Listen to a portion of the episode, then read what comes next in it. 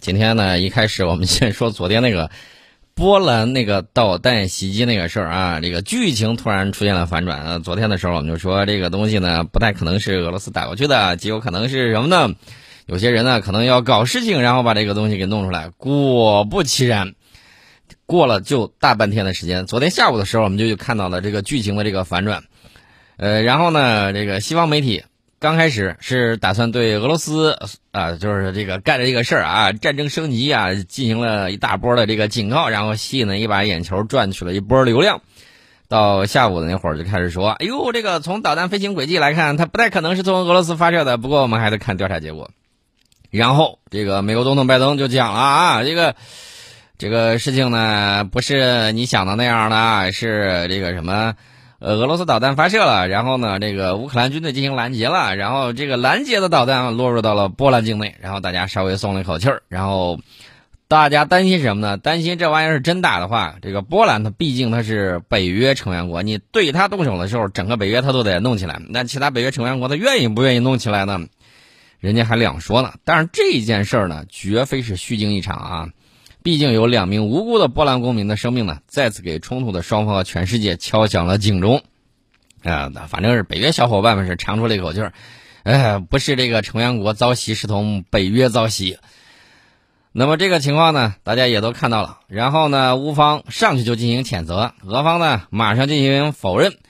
然后，然后，然后这个后面的老大说了：“哎，可不是啊。”我看得很清楚，就是这个什么乌克兰发射拦截弹飞到了这个波兰境内，不是俄罗斯打的。你甭管他是怎么着啊，这个 反正这个事儿已经出了。其实昨天的时候有俄罗斯专家讲啊，说俄罗斯巡航导弹是高精度武器，不可能偏离航向。另外呢，俄罗斯无论空机还是海基巡航导弹的战斗部呢，都有四百到四百五十公斤重，在击中拖拉机的时候，这个拖拉机会炸得粉碎，弹坑会比较大。那么目前波兰公布的照片，昨天一早上我就提出了我的疑问，我说这个什么导弹呢打过去了之后，前头这个拖拉机头还在，后头只不过给掀翻了，这个农机设备的碎片还很挺完整，所以当时我提出了这个疑问，人家也提出了这个疑问。那肇事的导弹呢，可能来自于哪儿？来自于乌克兰空军的第五四零防空导弹团，这个团呢驻扎在乌克兰的利沃夫州，装备有 S 三百防空导弹系统。呃，然后大家发现啊，北约就主要是北约有一些国家啊，开始在在这个推特上，然后呢就开始嘚不嘚啊，比如说立陶宛的总统说：“哎呀，北约的每一寸领土都必须被保卫。”然后捷呃这个斯克斯洛伐克的国防部长也发推说：“俄罗斯必须解释发生了什么，说俄罗斯的鲁莽已经失去了控制。”然后，《华盛顿观察家报》第一时间指认俄罗斯显然是肇事者，甚至臆测俄罗斯对波兰的袭击可能是蓄意的啊，只是目标锁定失败，落到村庄。与此同时，大家发现美国的官方口径很谨慎。然后呢，这个拜登啊忙着开会，对吧？然后呢，还是率先表示，初步信息显示，落入波兰的导弹并非来自俄罗斯外。美国国防部发言人赖德也说，在获知事实之前。五角大楼不会谈论北大西洋公约第五条，就是针对北约成员国的任何攻击都应被视作对所有成员国的攻击的实用性问题。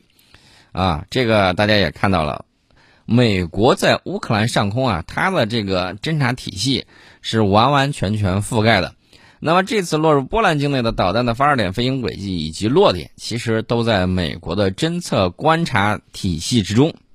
所以说呢，美国当时嗯不太方便说把这个事儿给说啊，只是表态不是来自俄罗斯。那美国这个事儿呢也说得很清楚，息事宁人啊，人家很简单的，我是打算让乌克兰把俄罗斯给耗的差不多，并没有表示我要带着小弟上去赤膊上阵跟俄罗斯打 PK 啊，他没有这种想法。所以说呢，这个东西呢讲了一讲，啊，这个。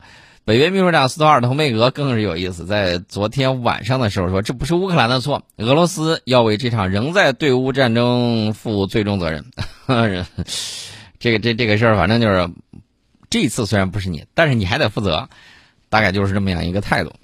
你看看这个，那两个普通的波兰老百姓多倒霉啊啊！莫名其妙的就吃了一下这个导弹，然后人也给炸死了。至于说，到底以后还会有多少这个误伤啊什么之类的，这个咱也不清楚。我还是给大家提个醒啊，对这个武器的这个管控啊，非常的重要。能谈判解决，大家拐过头来看，能政治谈判解决啊，就是谈判解决，不要动辄诉诸武力。我们已经给大家讲过很多次，大家过去的时候觉得我们老生常谈，但是你现在拐过头来再去看的时候，是不是感觉这个东西还是非常重要的？另外呢，这个顺便说一下。那个被割了很多次啊，或者割了大家很多次的那个美国太空发射系统重型火箭 SLS，在推迟发射了十几次之后，终于在北京时间十一月十六号呢，迎来了首飞的历史时刻。那这款承载着美国重返月球梦想的超级火箭能走多远，将决定着美国重返月球计划能走多远。这是美国航空航天局。称为有史以来最强大的火箭之一的 SLS 火箭啊，终于在这个磨蹭了 N 多天之后啊，终于发射了。然后有很多美国媒体现场直播的这个事儿，而且不无感慨的回顾说，距离此前用于载人登月的土星五号重型火箭，在一九六七年十月九号首飞，已经过去了五十五年。那么事实上呢，为了重返月球，美国很早就开始研制新一代的重型火箭。因为这个重型火箭呢，是发射载人登月飞船或载人登火星飞船的必备利器。这块呢，有必要再点一下埃隆·马斯克。二零五零年马上就要到了，我想问一下，这个十四次窗口期你准备的怎么样了？有一枚火箭飞往火星吗？虽然梦想是好的，但是你也要了解一下这个基本的。数学常识啊，所谓重型火箭呢，指的是火箭起飞推力在三千吨上下，近地轨道运载能力在一百吨左右的这种运载火箭。我们在等待我们的这个长久啊，长久长长久久。那么这次发射的 SLS 火箭呢，高度差不多都快到一百米了啊，九十八点三米，相当于三十二层楼房的这个高度。这个火箭呢，采用的是二级半构型设计。呃，它的一子级配置的是四台单台推力约为一百八十九吨的 RS 二五氢氧发动机，二子级呢则配置了一台 RL 幺零 B 杠二型的氢氧发动机，真空推力呢约十一点二吨。此外呢，这个火箭呢还有两枚三点七米直径的五分段固体火箭助推器，单枚助推器的起飞推力呢约一千四百九十八吨，这个工作时间呢是一百二十六秒，也就是说。这个两分多一点的时间，它就该分离了。那么十六号点火升空的 SLS 火箭呢，整件的起飞重量高达两千六百零三吨，起飞推力呢约三千七百五十二吨。这些数据是超过了美国上世纪六七十年代用于阿波罗登月计划的土星五号重型运载火箭。这个土星五号的起飞推力呢达到了三千四百零八吨啊，你一算你就知道。这个 SLS 火箭起飞推力呢，比它要大了这个三百多吨。NASA 呢在官网上不吝赞美之词呀，称这个 SLS 火箭是世界上最强大的运载火箭。这个火箭的近地轨道运力大概是九十五吨，地月转移轨道的运力呢大概是二十七吨。这两项指标呢，却要逊于土星五号近地轨道这个一百一十八吨，地月转移轨道四十五吨的这个运力数据。大家有可能会说：“哎呦，这过去都能玩土星五号，为啥过了五十五年才把这个 SLS 火箭向月球发射呢？”这个里头也要考虑一下啊。呃，过去的时候呢，它有很多这个技术。大家知道，当时美苏争霸啊，双方呢有的时候不顾死活，然后呢硬是要往上走。那么它后续的包括很多厂子呀什么之类的，陆陆续续几十年的时间都没了，然后再重新想把光有图纸一时半会儿你也搞不定这么多的事情，所以说呢，重新设计新的这个 SLS 火箭。那么这个方案呢，相对来说是比较保守一些的啊，安全第一，而且呢，美国不惜花大力气重返月球，意图之一就是再次证明自身在太空中的领先地位。美苏争霸时期呢，因为苏联发射了第一颗人类的人造地球卫星，所以说呢，当时把美国人弄慌神了。后来呢，这个搞这个登月计划，到那个时候呢，美国才重拾自信啊，担心自己在高科技领域被苏联压下去一头，所以现在呢，也是这种恐慌模式啊。然后人家要继续在这个星球大战二点零版本里面呢，还想赢。但是这次呢，不好意思，我 怎么说呢？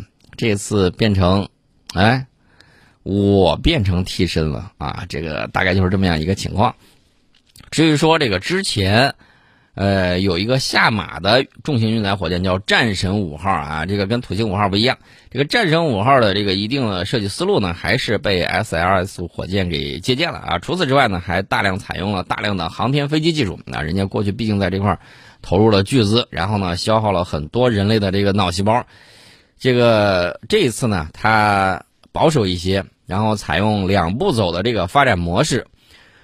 它分别是初始构型的 Block 一型和改进后构型的 Block 二型。这个十六号首次发射的 SLS 火箭呢，就是初始构型。按照 NASA 的最初的这个计划啊，它是因为它采用的是大量现有的货架产品啊，就是货架技术。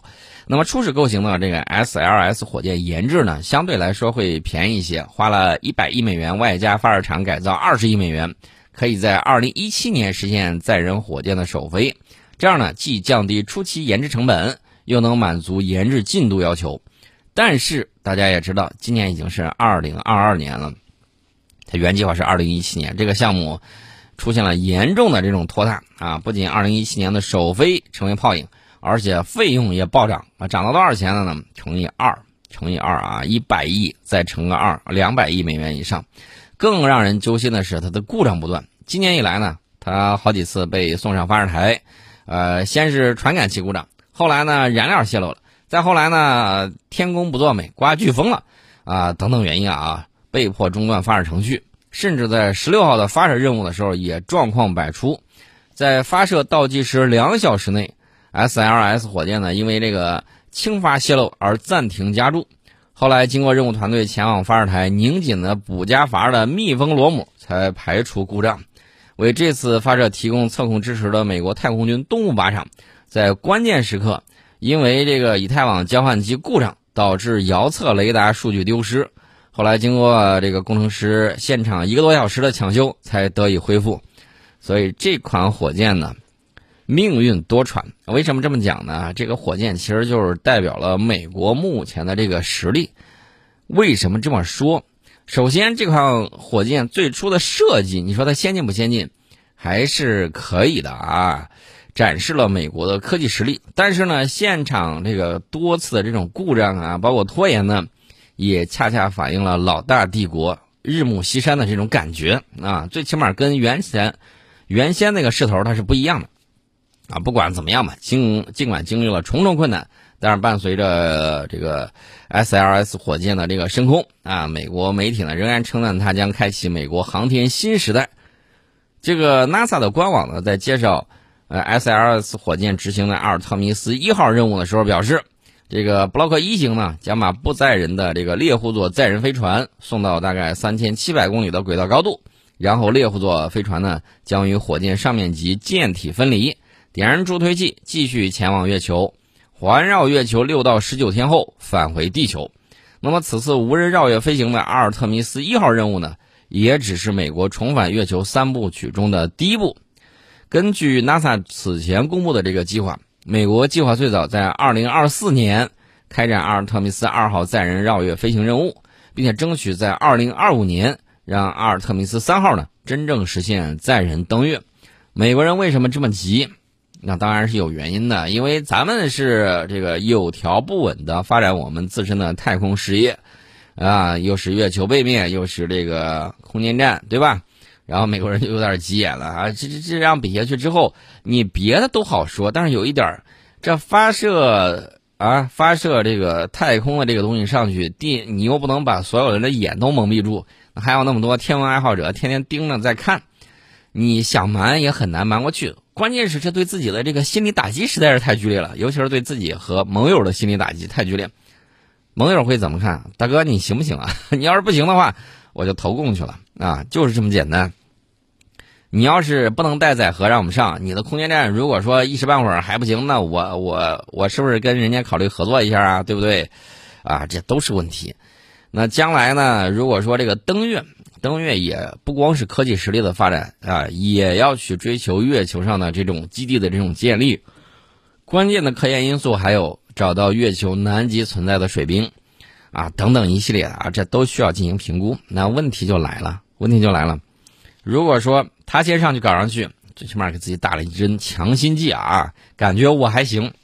如果说这个东西它出了问题，那你说他会怎么办？小弟们更想，大哥，你是不是真的靠不住了？真靠不住的话，您早点说，我们早点投靠别的啊，换个腿抱抱，嗯，没啥不好。呃，这都是一系列的这个问题。所以说呢，美国呀，他现在把这个东西搞得着急忙慌的啊，我觉得还是怎么讲呢？你政治任务重要，人员的安全也非常的重要。国际空间站计划是二零二四年退役，也就是说两年之后，如果它不延寿的话，大家可能会在啊看一场白日焰火。那 NASA 呢计划加大对 SLS 火箭的研制投入，以便在二零三零年让改进后的这个构型的 SLS 火箭 Block 二型问世，它的运载能力呢将达到一百三十吨，它会在二零三五年执行载人登火星任务。啊，现在大家知道了吧？美国举全国之力。在二零三五年计划啊，才要实现第一次载人登火星。你估计他会去几个人呢？我给大家比划一下啊，呃，虽然大家没看见啊，我告诉大家，最多不超过三个人，最多不超过三个人。